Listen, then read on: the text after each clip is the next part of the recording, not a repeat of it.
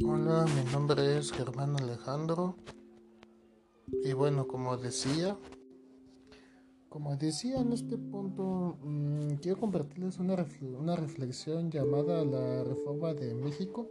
Sinceramente ya investigué un poco de esto y pues quiero compartirles acerca desde mi punto de...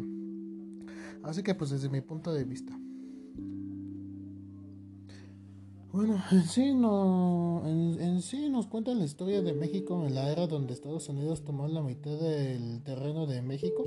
En sí nos muestran que México no es muy sociable que digamos. En sí el mayor problema que eran los conflictos ya que gracias a eso México se hundió más por sus ideales y a eso llevó muchos conflictos de guerras y conflictos, desacuerdos mucho desorden en sí, a lo que nos lleva a lo que pues, nos lleva a la actualidad de esta de este siglo, pues que hay mucha mucho desacuerdo en, en todos los aspectos.